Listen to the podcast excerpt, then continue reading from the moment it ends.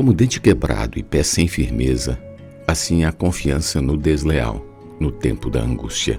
Provérbios 25, 19. Não se pode ter confiança no desleal.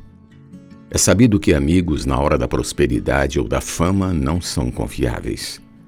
Muitos são os aproveitadores da fama alheia para buscar ascensão social.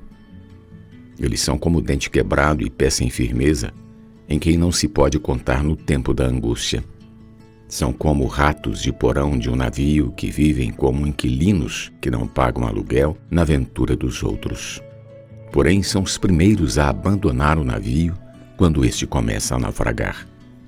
O mesmo pode ocorrer na obra do Senhor.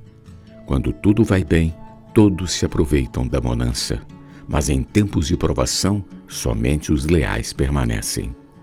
O apóstolo Paulo, em sua prisão domiciliar em Roma, perto de seu martírio, reclamou que todos os da Ásia o abandonaram, dentre os quais estavam Figelo e Hermógenes, 2 Timóteo 1,15.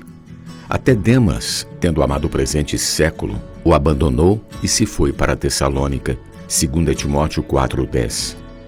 Timóteo, entretanto, foi seu cooperador leal, que ele deixou em Éfeso para cuidar da igreja.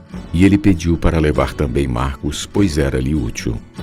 Sejamos fiéis na bonança ou na angústia, até a vitória final.